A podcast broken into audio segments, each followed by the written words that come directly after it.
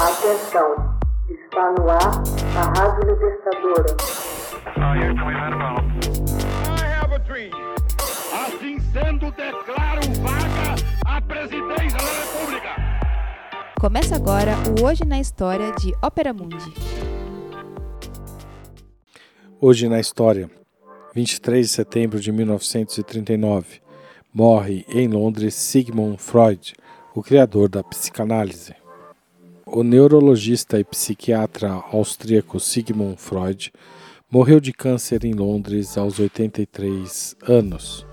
De ascendência judaica, Freud tinha deixado a cidade de Viena em 4 de junho de 1938, em seguida às perseguições das quais também era vítima.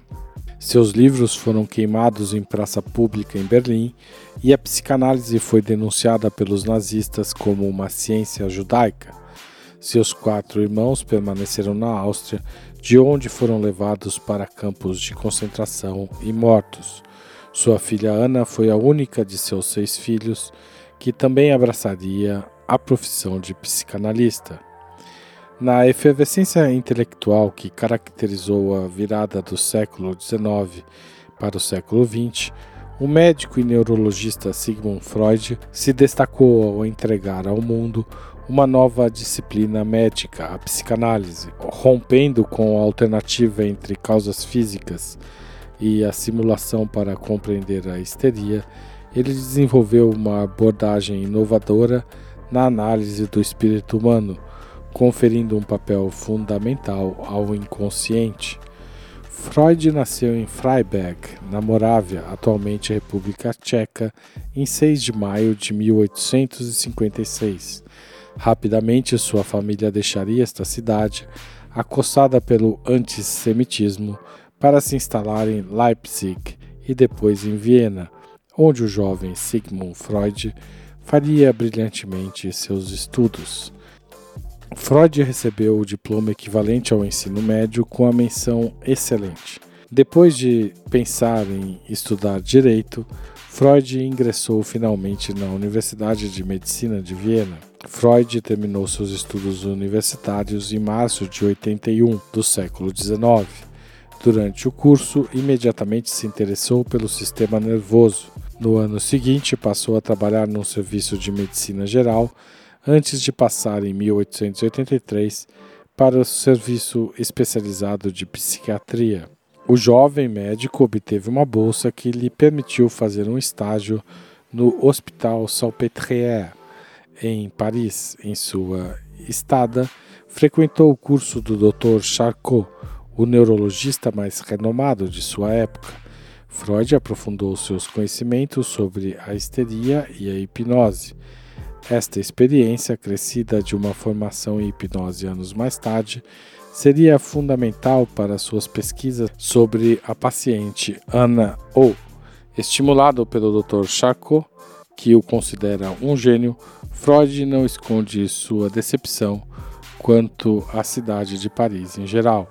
Fruto de uma colaboração entre Joseph Breuer e Freud, Estudos sobre a histeria se inscreve entre os trabalhos dessa época sobre a histeria e seu tratamento por hipnose. O caso de Anna O é amplamente estudado e é nessa ocasião que surgem os conceitos inovadores de Freud que anunciam o nascimento da psicanálise.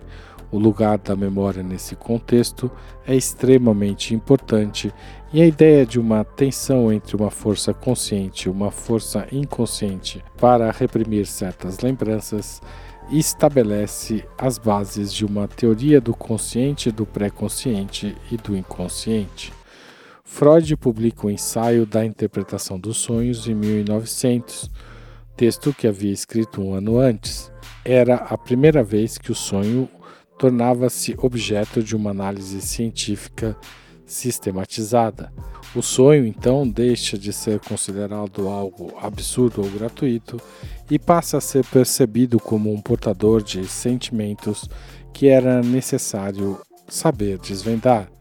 Nessa mesma época, Freud descreve pela primeira vez o conceito de associação livre, que substitui a hipnose para neutralizar a inibição dos pacientes.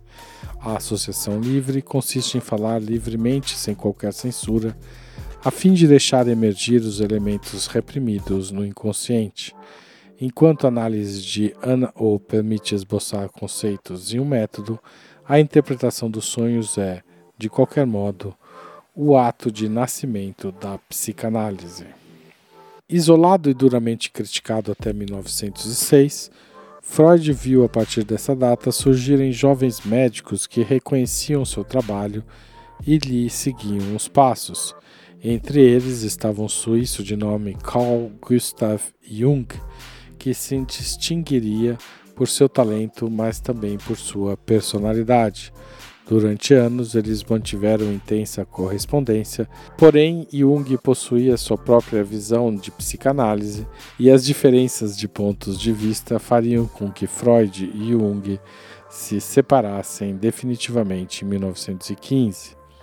Em 1920, Freud escreveu Além do Princípio do Prazer e formulou aquilo que chamamos de o segundo tópico. Por tópico se define uma teoria da organização do espírito entre as diferentes forças que o constituem. O ego o superego fazem então sua aparição, juntando-se ao consciente, pré-consciente e o inconsciente do primeiro tópico. Freud consegue nos anos 30 um reconhecimento oficial e prestigioso. Pelo conjunto de seus trabalhos, recebeu o prêmio Goethe em 28 de agosto de 1930, distinção atribuída a um cientista por seu aporte cultural. Freud ganhou a estima da Alemanha, mas a chegada dos nazistas ao poder logo dissiparia este sucesso. Seus livros se juntaram aos de Marx, Einstein, Brecht, Mann e Zweig para serem queimados em autos de fé. Após ver seus livros queimados pelos nazistas em 1934, Freud, acometido de câncer, decidiu se exilar na Inglaterra para escapar da Gestapo. De origem judaica e autor de teorias que não gozavam do favor do novo regime alemão, Freud preferiu ficar em Londres, onde veio a falecer em 23 de setembro de 1939.